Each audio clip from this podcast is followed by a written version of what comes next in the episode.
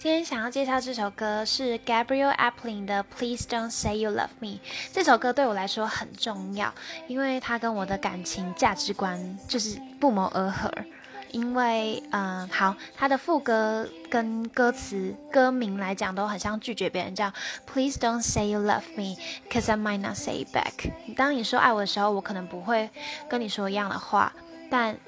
呃，其实不是这样。他接下去听就是 Doesn't mean my heart starts skipping when you look at me like that，不代表说你看着我的时候，我内心就不会有任何的波动。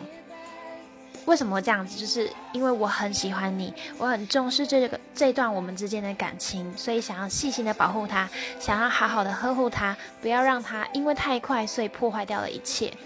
就慢慢的，能够慢慢的让彼此在不受伤的状况下更认识彼此等等的，所以我很喜欢，推荐大家去看他 MV，我觉得很可爱，就是很有趣。